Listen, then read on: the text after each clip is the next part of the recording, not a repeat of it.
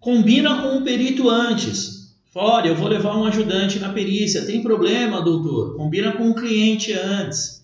Se o perito falar, olha, não, só se estiver indicado nos autos.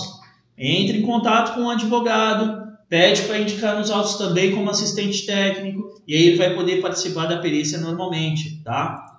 Então, pode levar, mas tudo que é combinado não sai caro. Combina com o perito antes, combina com, uh, com as partes antes. Uh, se o perito permitir, ok. Se o perito fala não, entre em contato com o advogado e ele indica como assistente técnico. Pronto, aí o perito não pode falar nada. Tá bom?